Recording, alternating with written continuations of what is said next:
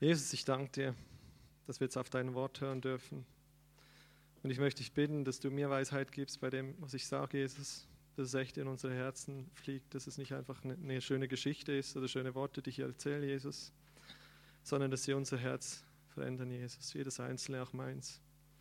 Jesus, schenk uns offene Ohren, offene Herzen für das, für die Botschaft, vielleicht nur für den kleinen Teil, den du für unser persönliches Leben mitnehmen willst heute. Ich danke dir dafür. Amen. Ja, ich habe mich gestern wieder schön mal äh, scheren lassen. Bart auch weg, also ich sehe gefühlt gleich zehn Jahre jünger aus, so geht es mir zumindest. Und also ich habe da eine Kompletterneuerung sozusagen gerade hinter mir. Manche machen das ein bisschen anders, sie machen viel Sport, um eine gute Figur zu bekommen. Das, äh, dazu gehöre ich auch. Also ich will auch eine gute Figur, aber ich mache nicht so viel Sport. Darum ist es ein bisschen schwieriger. Und dann gibt es ja noch andere Varianten. Ähm, ich habe äh, gelesen, dass es ja Leute gibt, die sich so äh, operativ verändern lassen, dass sie so aussehen wie andere Menschen. Also eine komplett Umwandlung, dass man die gar nicht mehr erkennen kann, wie die eigentlich ausgesehen haben. Ja. Und um so eine Komplettverwandlung soll es heute auch gehen. Das ist das Thema von heute Morgen. Und zwar, ich habe mir eine Geschichte ausgesucht aus dem Alten Testament. Auf die bin ich gestoßen, wieder mal, wo ich meine stille Zeit gemacht habe. Und das ist die Geschichte vom Naaman. Ich weiß nicht, wer sie kennt. Ich fasse sie ganz grob zusammen. Sie steht im 2. Äh, Könige, Kapitel 5. Das werden wir nachher auch aufschlagen. Der Naaman das war ein Feldherr sozusagen, der zweithöchste im Land von den Aramäern. Die standen immer wieder mal im Krieg mit den Israeliten. Es gab Phasen des Friedens, es gab Phasen des Krieges, aber immer wieder gab es Auseinandersetzungen unter diesen Völkern. Und wir lesen, dass er ein gesegneter Mann war, dass er viel hatte, dass er viel besaß, viele wichtige Kriege und Siege errang, aber dass es auch ein kleines Problem gab in seinem Leben, weil er nämlich Aussatz hatte. Und dann kommt eine Person in sein Leben, ich fasse es wirklich ganz grob zusammen, ich gehe nachher auf die Einzelheiten ein, ein junges Mädchen aus Israel, was verschleppt wurde, was ihm einen Hinweis gibt, du geh mal zum Elisa, zum Propheten, der kann dich heilen von diesem Aussatz. Auf Umwegen kommt er dann zu diesem Propheten und er wird schlussendlich körperlich geheilt, aber nicht nur körperlich, sondern er bekommt eben ein sozusagen allumfassendes Heil. Und das ist die Geschichte, um die es heute geht. Ich möchte einsteigen. Äh, ja, ich habe es noch äh, falsch geschrieben, sehe ich gerade, weil da steht 1. Könige, stimmt natürlich nicht. Das ist, wie ich gesagt habe, 2. Könige 5. Und da heißt es, ganz am Anfang von 2. Könige 5, Vers 1. Und Naaman, der Herroberste des Königs von Aram, war ein bedeutender Mann vor seinem Herrn und angesehen, denn durch ihn hatte der Herr Sieg für Aram gegeben. Der Mann war ein Kriegsheld, aber aussätzig. Also wir lesen von diesem Mann, der erfolgreich war, der tapfer war, der mutig war, der Ansehen genoss auch soziales Ansehen durch seine Stellung, der einfach alles hatte, was man sich nur wünschen könnte, denkt man. Die Leute haben mit Sicherheit zu ihm hochgesehen, weil es eben ein Mann war in einer Position, der auch viele erfolgreiche Dinge bewerkstelligt, hat. Naaman bedeutet übersetzt auch eben großer Mann. Und großer Mann nicht nur von der körperlichen Größe her, sondern eben auch sonst, wenn man in sein Leben schaut.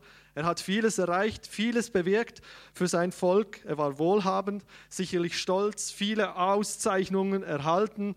Das, was man so von einem klassischen Kriegsgeneral, Kriegshelden sich vorstellen konnte. Also zu ihm schaute man hoch. Aber schon in diesem Vers ist mir eines aufgefallen, wenn man guckt. Nicht jetzt das mit dem Aussatz, das kommt dann nachher. Und zwar heißt es, denn durch ihn hatte der Herr Sieg für Aram gegeben. Der Herr, der Gott Israels im Prinzip, hat ihm Sieg gegeben. Ja, wie kommt denn das? Da kommen ja Fragen auf. Und man überlegt sich, warum lässt denn Gott das zu? Das ist natürlich eine interessante Frage, die wir dann äh, irgendwann in einer Themenreihe aufgreifen wollen. Aber ich will hier nicht auf den Punkt der Frage eingehen, sondern vielmehr darauf, dass Gott bereits in sein Leben eingegriffen hat, ohne dass er ihn kannte und ohne dass er es gemerkt hat. Im Prinzip das, was wir schon gesungen haben, dass Gott uns zieht, zu ihm hin. Er hat schon in sein Leben eingegriffen. Und vielleicht, wenn ihr mal so überlegt in eurem Leben, dann äh, kommt euch vielleicht auch ein Beispiel in den Sinn, wo ihr denkt, ah ja, so im Nachhinein, da hat Gott wirklich in mein Leben eingegriffen, was ich in der Situation vielleicht gar nicht so wahrgenommen habe. Ich möchte euch ein einfaches Beispiel von mir geben. Ich war im Gymnasium, da ging es darum, sich zu entscheiden, welches Fach ich wählen sollte, habe mich dann ja, unlogischerweise für das Schlimmste oder Schwierigste entschieden, Altgriechisch zu lernen wusste nicht, warum ich das mache. Und alle anderen in meiner Schule, die eigentlich von der schulischen Qualität her viel besser waren als ich, haben sich auch gefragt, sag mal, geht es dir noch gut? Du musst doch sonst schon kämpfen. Ne? Ich wusste es damals auch nicht, habe es dann einfach durchgezogen, Gott sei Dank mit, mit, ähm, ja, also mit viel Mühe irgendwie geschafft. Und dann war es durch. Und ich habe mich gefragt, warum habe ich es eigentlich gemacht? Es bringt mir doch gar nichts. Ich kann mich mit keinem hier Altgriechisch unterhalten. Ja. Und irgendwann habe ich dann angefangen, Theologie studieren. Und was war das? Ich habe mich in der Zwischenzeit für Jesus entschieden, mich bekehrt. Und was war da? Man musste Griechisch machen. Ich dachte, oh nee, nicht schon wieder. Und was kam? Ich musste es nicht machen, weil ich es eben schon gemacht hatte. Und das war anerkannt. Ich dachte, yes. Und im Nachhinein habe ich gewusst, da hat Gott schon in mein Leben eingegriffen, ohne dass ich es wollte. Und vielleicht gibt es eben auch bei euch solche Dinge, wo ihr zurückblickt und sagt, oh wow, da hat Gott wirklich schon in mein Leben eingegriffen. Ich wusste zwar nicht, was das soll in dem Moment, aber so im Nachhinein, wie Gott so einen roten Faden in mein Leben reingelegt hat. Und das war eben das Erste, was, was bei Naaman kam. Und das Zweite eben, alles ist tiptop eigentlich, gut, aber jetzt kommt dieses große Aber. Aber äh, er war aussätzig. Alles schien so toll eigentlich in seinem Leben, aber er hatte Aussatz. Aussatz ist eine ähnliche Diagnose, könnte man heute sagen, wie wenn heute jemand die Diagnose Krebs bekommt. Ja, das ist Schock, das ist ein Schock. Und man denkt, boah, ich Krebs oder einfach eine ganz schlimme Krankheit, die damals auch als unheilbar galt, wo man körperlich mehr und mehr zerfiel und ja, die einfach ganz schlimme Nebenwirkungen mit sich brachten. Es war auch so, dass jemand, der Aussatz hatte, damals als unrein galt. Das heißt, man wollte mit solchen Leuten ja im Prinzip auch nichts mehr zu tun haben. Die durften nicht mehr an öffentlichen Veranstaltungen oder Gottesdiensten oder was auch immer teilnehmen. Die waren davon ausgeschlossen. Er war unrein, ja, durch dies, das, das, was in seinem Leben war.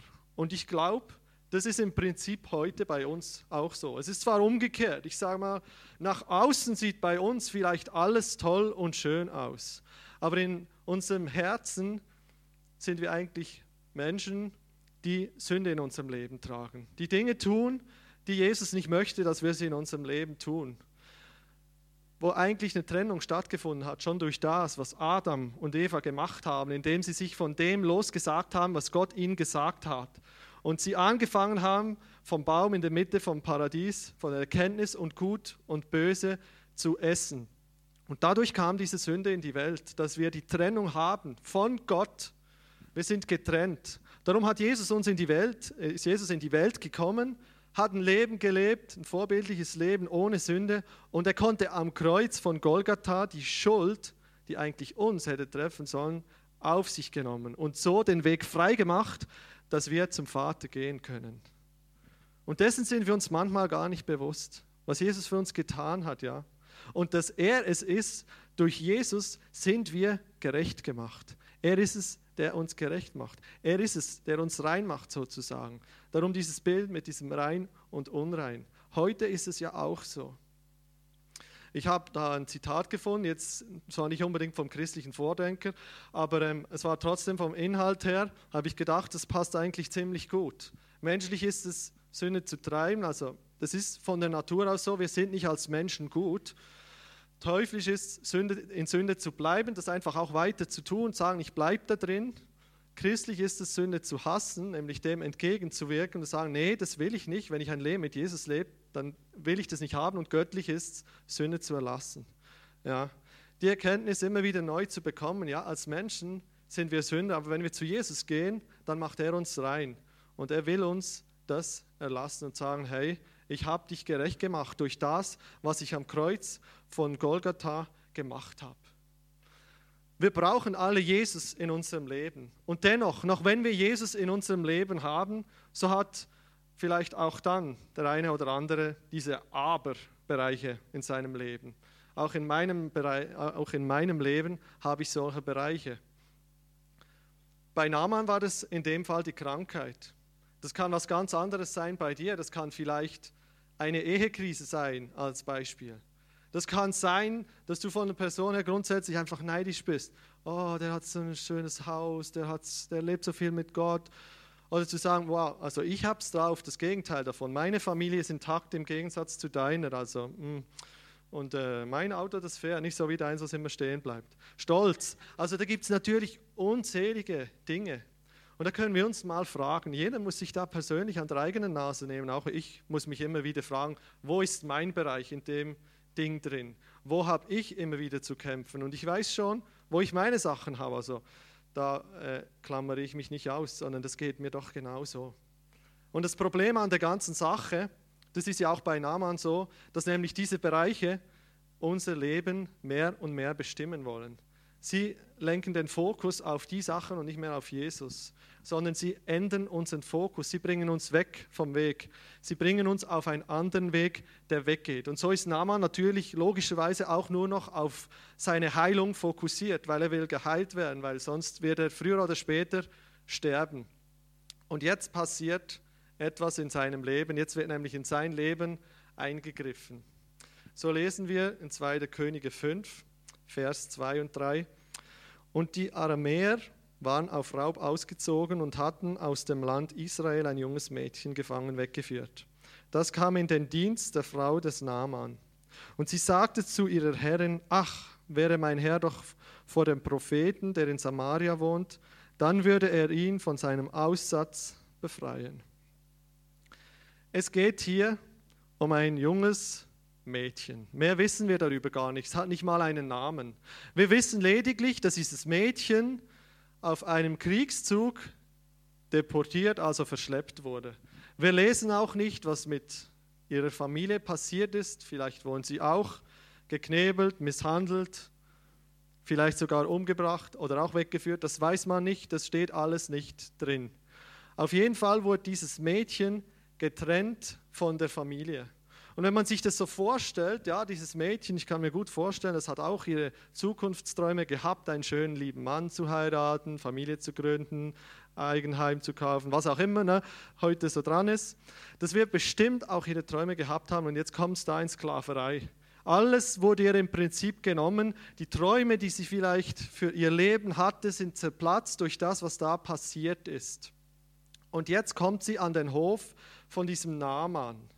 Und jetzt sieht sie, was da los ist. Eigentlich sind all ihre Träume da zerplatzt. Und vielleicht hast du auch einen Traum, der in deinem Leben zerplatzt ist. Vielleicht wolltest du irgendeinen Beruf erlernen, aber es hat an irgendeinem bestimmten Ding halt gehakt und es hat nicht geklappt. Zum Beispiel eine bestimmte Prüfung nicht bestanden, die man unbedingt bestehen wollte.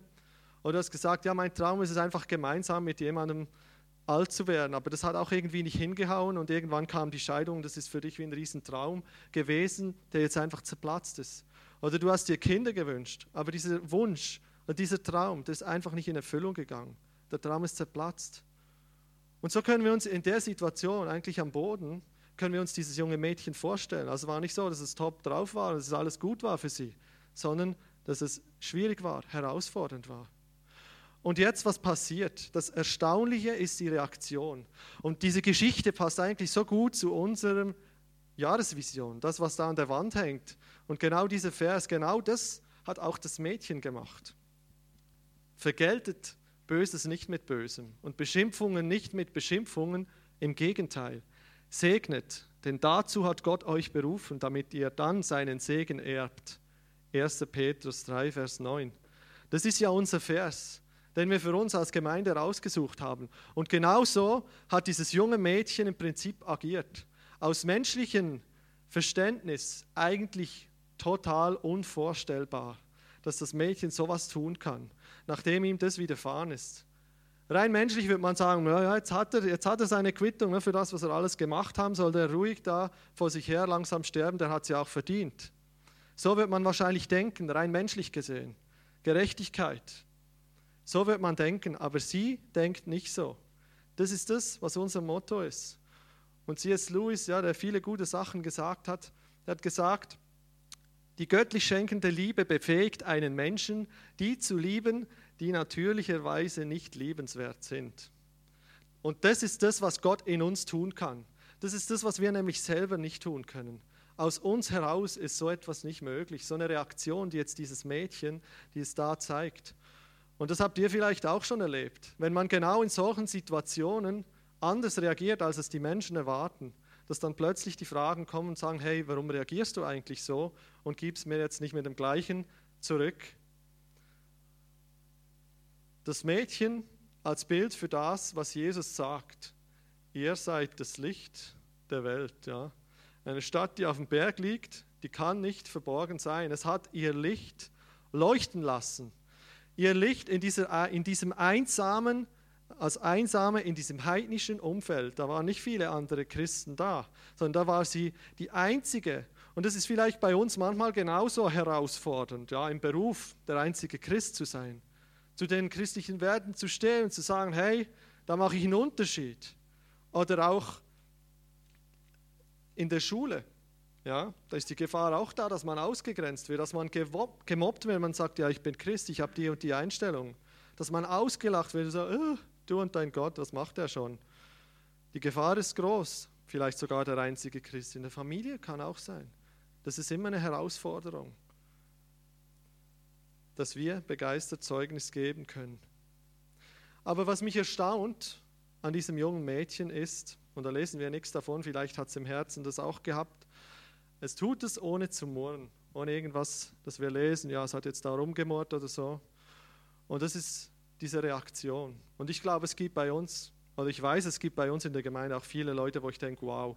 Da gibt es Bereiche, wo ich mir als Pastor recht auch eine Scheibe, absch Scheibe abschneiden kann und sagen muss, also in dem Bereich möchte ich auch gern so sein wie der, in dem Bereich möchte ich auch gern so sein wie die Person, wo ich denke, wow, das ist schon toll zu sehen. Und auch Otto und Renate, ihr seid ja auch die Ältesten hier bei uns als Gemeindemitglieder, aber ich finde es immer wieder so genial, ja, wie ihr als Vorbild äh, so positiv seid für mich. Ja, ich mache jetzt das einfach persönlich weil ihr einfach so ein Zeugnis seid für, für uns als Gemeinde. Und ich glaube, es ist unglaublich wertvoll, wenn man solche älteren Menschen auch hat in der Gemeinde, die so ein Segen sind, sicher nicht nur für mich, sondern auch noch viele, für viele andere bei uns in der Gemeinde. Und ich weiß, ne, ihr anderen nehmt das alle nicht persönlich, also es gibt wirklich viele, wo ich mir auch eine Scheibe abschneide, aber ich fühle mich da echt geehrt, dass ihr auch bei uns in der Gemeinde seid. Gebt ihnen doch mal einen riesen Applaus.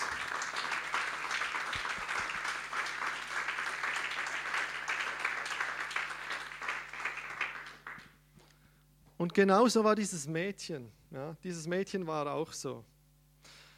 Und jetzt, was ist passiert? Wir haben gehört, das Mädchen hat gesagt, mach das, oder da hat sie einen Lösungsansatz bereit und der Naaman, der guckt. Und das heißt dann in Vers 4, und Naaman ging und berichtete es seinem Herrn und sagte, so und so hat das Mädchen geredet, das auch aus dem Land Israel ist. Da sagte der König von Aram, geh, zieh hin und ich will dazu an den König von Israel einen Brief senden. Da ging er hin und nahm zehn Talente Silber mit sich und 6000 Schekel Gold und zehn Wechselkleider. Was macht Naaman? Er nimmt im Prinzip die Möglichkeiten, die er bisher schon hatte. Er macht das, was ihm menschlich möglich ist. Was hatte er? Er hatte viel Geld, dadurch, dass er in so einer angesehenen Position hatte und er hatte gute Beziehung als zweithöchster in seinem Land. Und er sieht eben diese Möglichkeiten, die er hat von seinem Verstand aus und das macht er. Er bekommt, ach so, das Mädchen sagt, ich soll zum Propheten gehen, überlegt er sich rational, was mache ich jetzt? Okay, gut, ich gehe zum König, der wird mich empfehlen und so weiter und der muss mich dann heilen. Das ist das, was wir auch oftmals tun. Was sind unsere Möglichkeiten? Wie können wir das tun? Was lässt unser Verstand zu? Wie weit geht es? Was können wir machen? Aber nicht alles lässt sich bekanntlich mit Geld kaufen. Ja? Mit mehr Geld bekommt man vielleicht eine bessere Behandlung, aber das allumfassende Heil kriegt man auch dadurch nicht. Er hat im Prinzip am falschen Ort gesucht.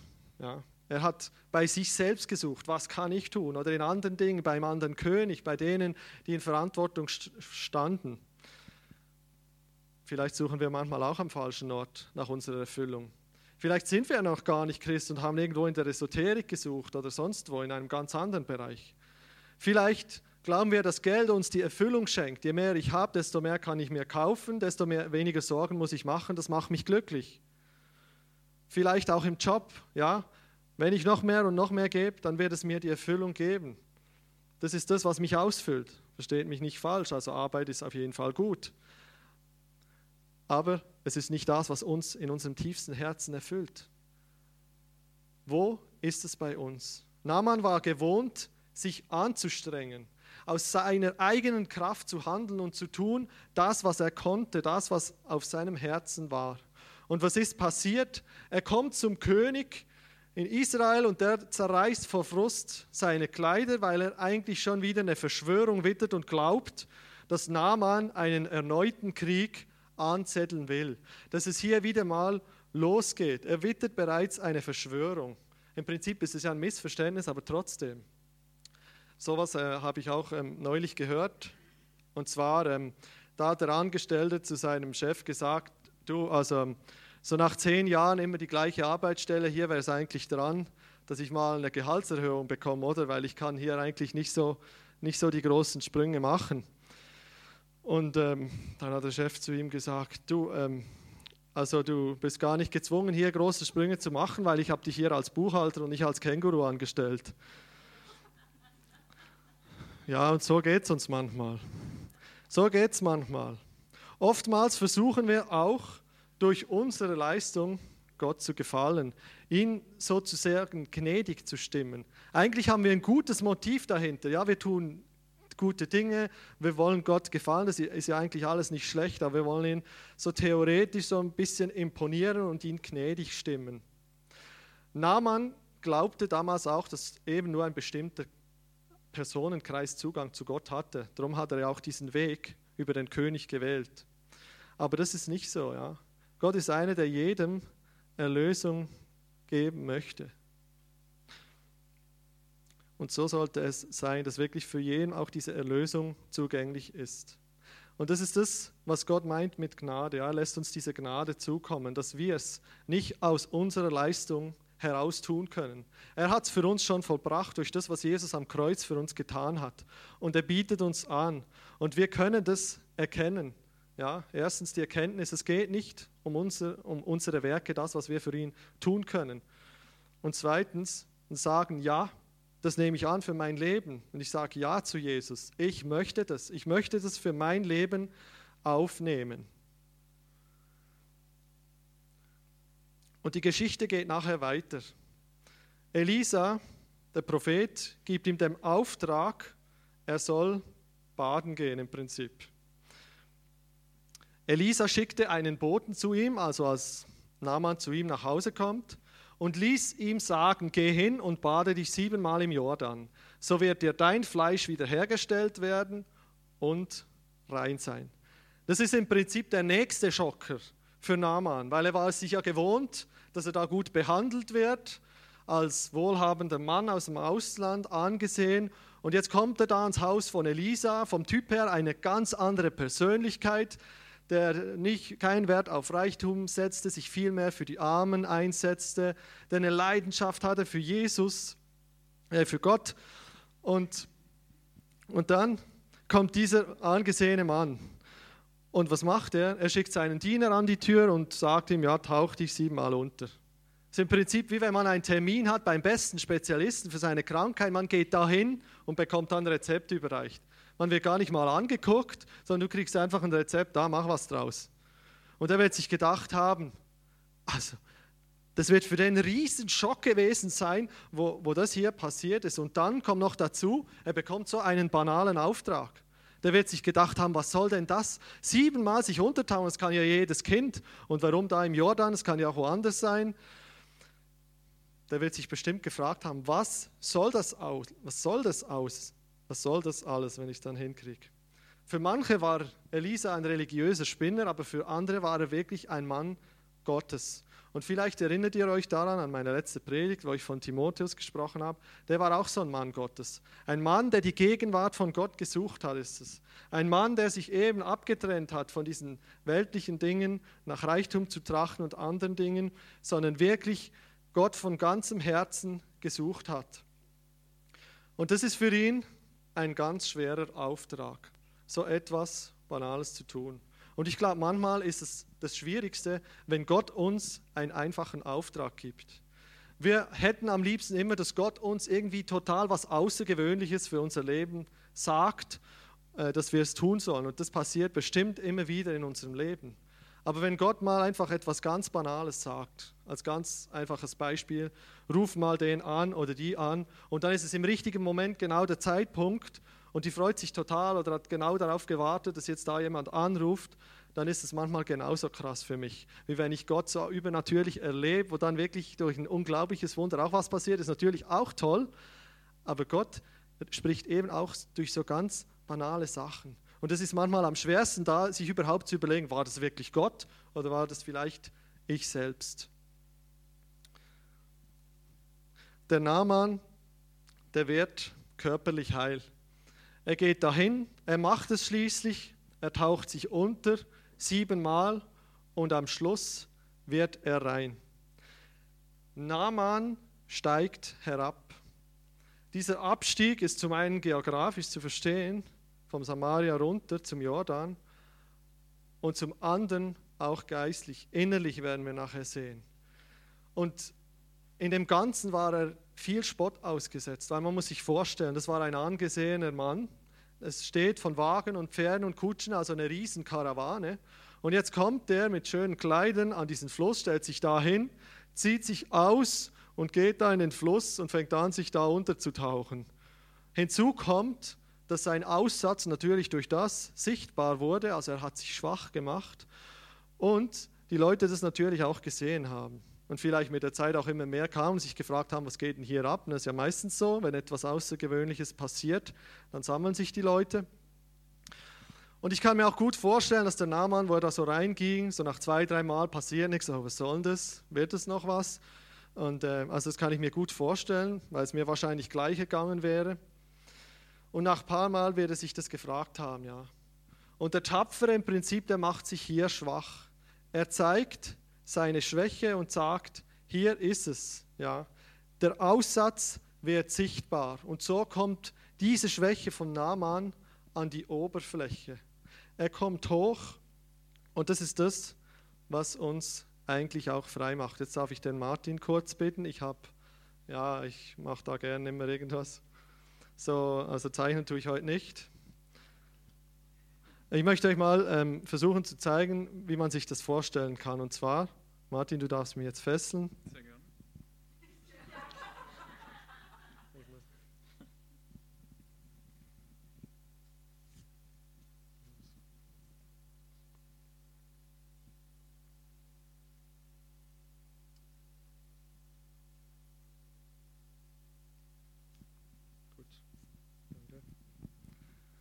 Ja, also im Prinzip ist das das, was wir sind ohne Jesus, dass wir Gefangene sind, dass wir gefangen sind von Dingen, von Lasten, die uns be belasten und die uns den Rücken äh, schwerer machen, die uns ja einfach hemmen und hindern, auch wirklich in das Potenzial reinzukommen, was Gott uns eigentlich gegeben hat und was er in uns reingelegt hat.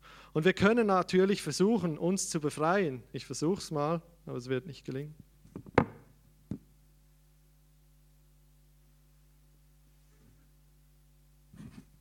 Ich komme vielleicht so weit und ein Stück weit schaffe ich, mir meine Lasten selbst ein Stück weit abzulegen, aber ganz wird mir das nicht gelingen. Martin, kannst du mir noch mal schnell helfen?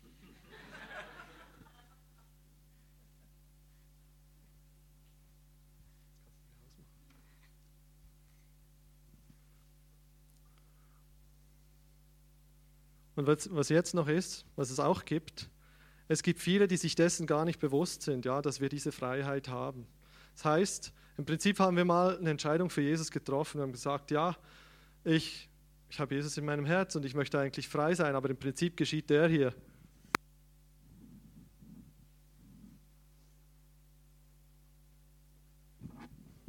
Die Fesseln sind eigentlich ab und trotzdem sind wir noch nicht wirklich frei. Wir haben Dinge in unserem Leben, die uns davon abhalten. Das können vielleicht Dinge sein, die Menschen über uns mal ausgesprochen haben.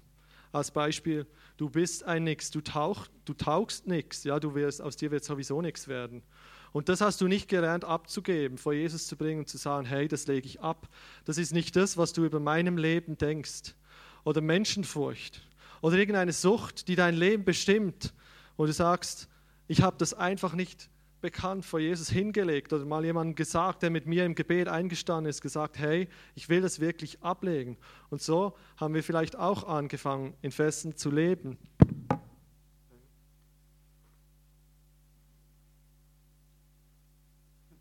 Aber Jesus ist im Prinzip der hier, ja, der uns sagt, zieh dein Ding aus.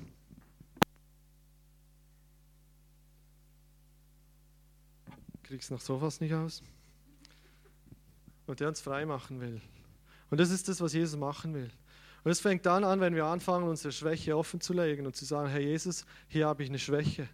Und anfangen, diese Entscheidung einzugestehen, zu sagen, Jesus, da brauche ich Hilfe von dir.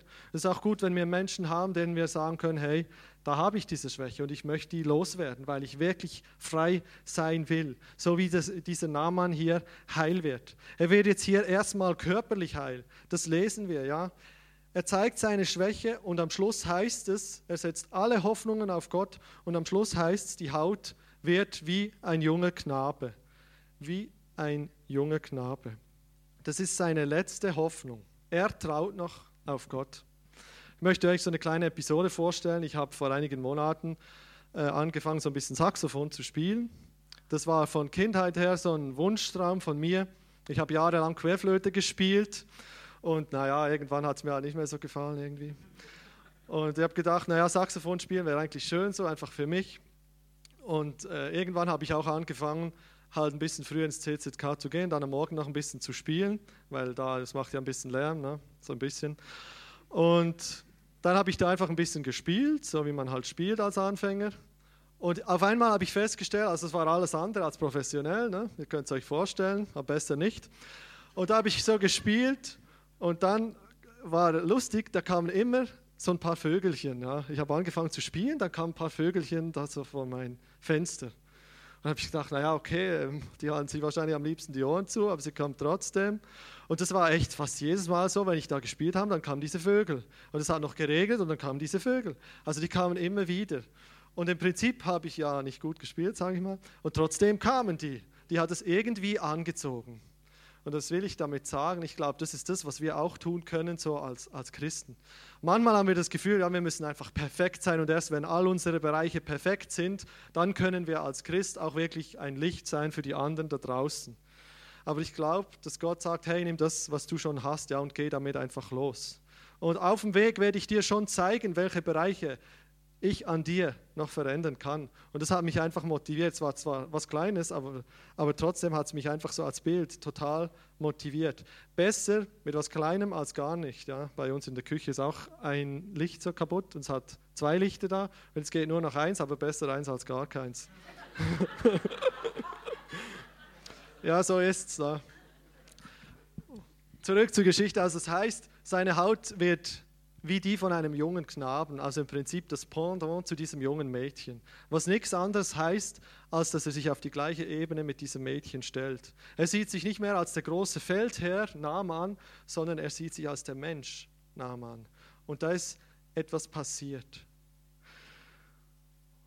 Und so heißt es dann am Schluss, da sagte Naaman, wenn also nicht, dann möge man deinem Knecht doch die Traglast eines Maultiergespannes Erde geben. Denn dein Knecht wird nicht mehr an anderen Göttern Brandopfern und Schlachtopfern zubereiten, sondern nur noch dem Herrn. Es ist also auch eine innerliche Heilung passiert oder er hat Konsequenzen getragen. Er wollte die Erde mitnehmen, um da Gott anzubeten, ja, weil Gott damals einfach immer auf dem Boden sozusagen angebetet wurde. Darum wollte er das mitnehmen, um zu, damit zum Ausdruck zu bringen, hey, die anderen Götter oder die anderen Götzen, die sind völlig egal. Das ist mir nicht mehr wichtig. Und das zeigt einfach seine ganze Entschlossenheit. So hat Gott in sein Leben eingegriffen. Und so kommt Elisa am Ende auch zum Schluss und kann ganz zuversichtlich sagen, geh hin in Frieden. Er will ihm zwar noch all das Geld und das materielle Zeugs anbieten, was er mitgenommen hat, aber Elisa lehnt dankend ab und sagt, damit kann ich im Prinzip nichts anfangen. Jetzt fasse ich das noch kurz zusammen. Wir haben ge heute gehört, Gott tut manchmal Dinge, die wir gar nicht wahrnehmen oder nicht wahrgenommen haben, vielleicht im Nachhinein. Und so ist es auch bei Naaman passiert, der eigentlich Gott gar nicht kannte. Und trotzdem hat Gott in sein Leben eingegriffen.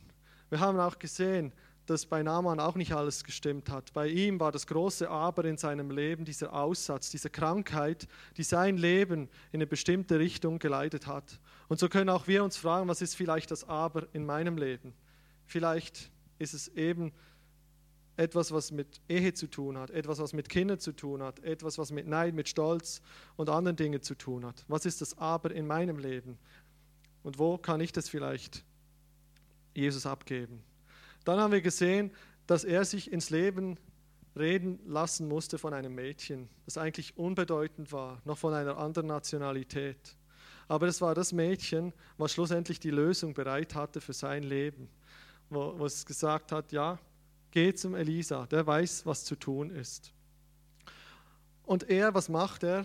So wie wir das manchmal auch tun wollen, einfach aus eigener Kraft versuchen, das Beste zu geben. Ist ja nicht falsch, aber wir denken so oft in unseren Möglichkeiten und nicht in den Möglichkeiten, die Gott eigentlich für uns noch hat.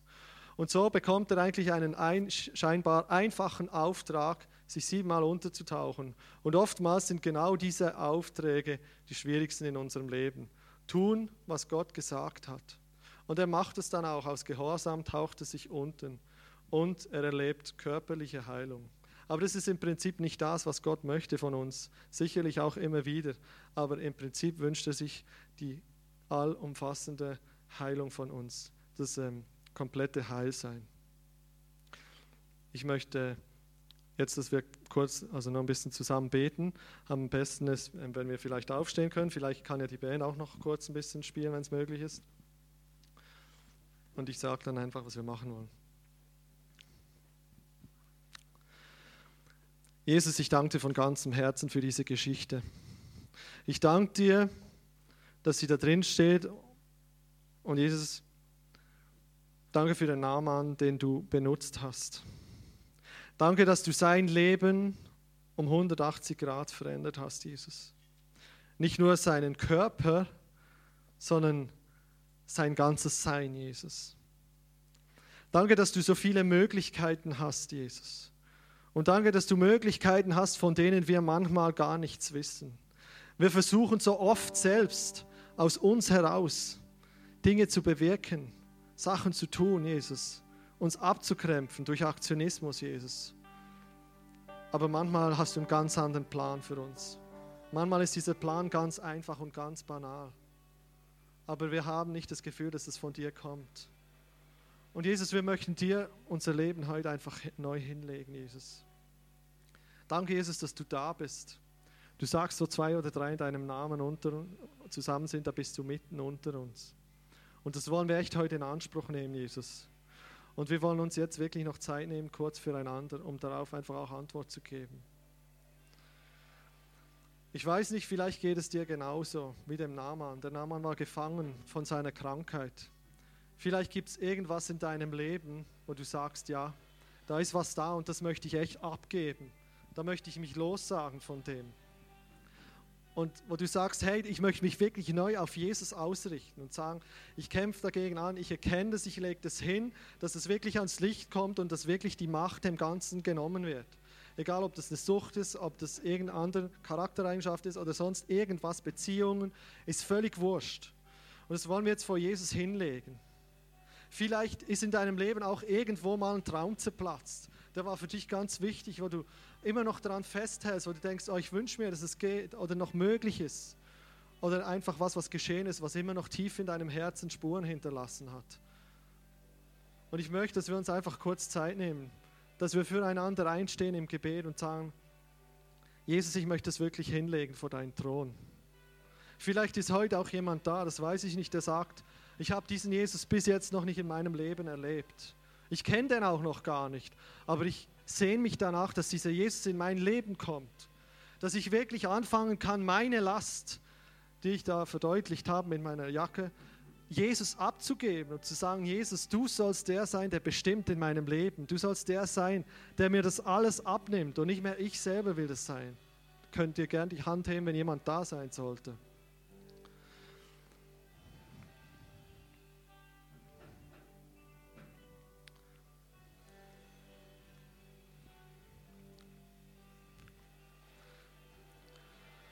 Danke, Jesus, dass wir vor dich kommen können.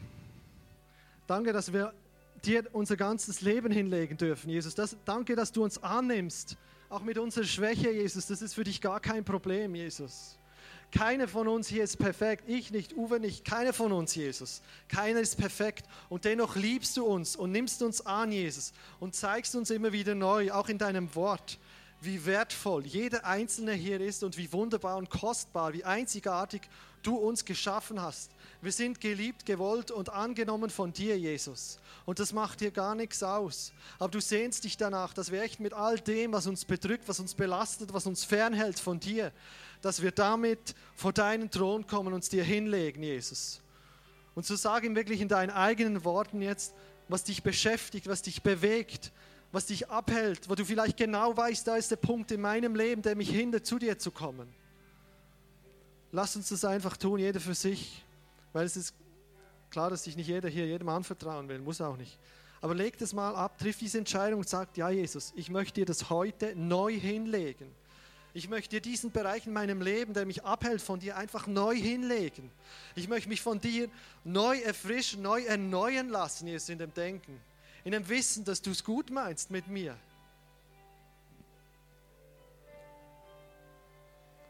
Danke, Jesus.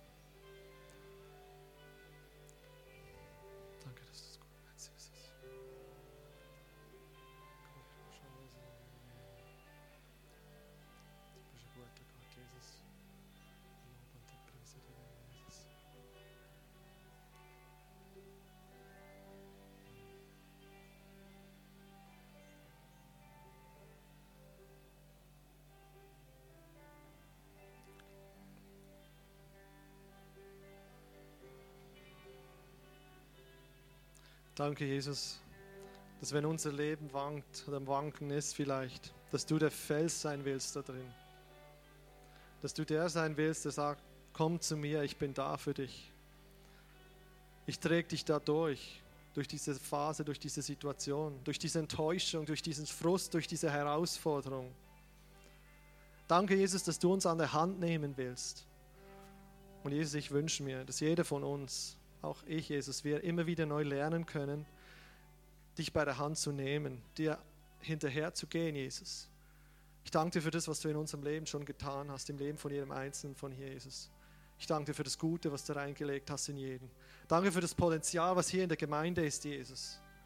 Danke für die Fähigkeiten, die da vorhanden sind. Jesus, es ist unglaublich, unglaublich zu sehen. Und wir loben dich und preisen dich dafür, Jesus. Und wir bitten dich einfach, dass du mit uns kommst. Dass du uns wirklich an der Hand nimmst. Unser Leben, auch unsere Schwachheiten vor dir offen auszulegen. Und zu sagen, Jesus, hier bin ich. Mit meinen Stärken und mit meinen Schwächen. Ich gebe mich in deine Hand, voll in deine Hand. Ich lege dir das hin. Und dann setzt du uns wirklich, wirklich vollkommen frei, Jesus. Danke, dass du in den Schwachen mächtig bist, Jesus.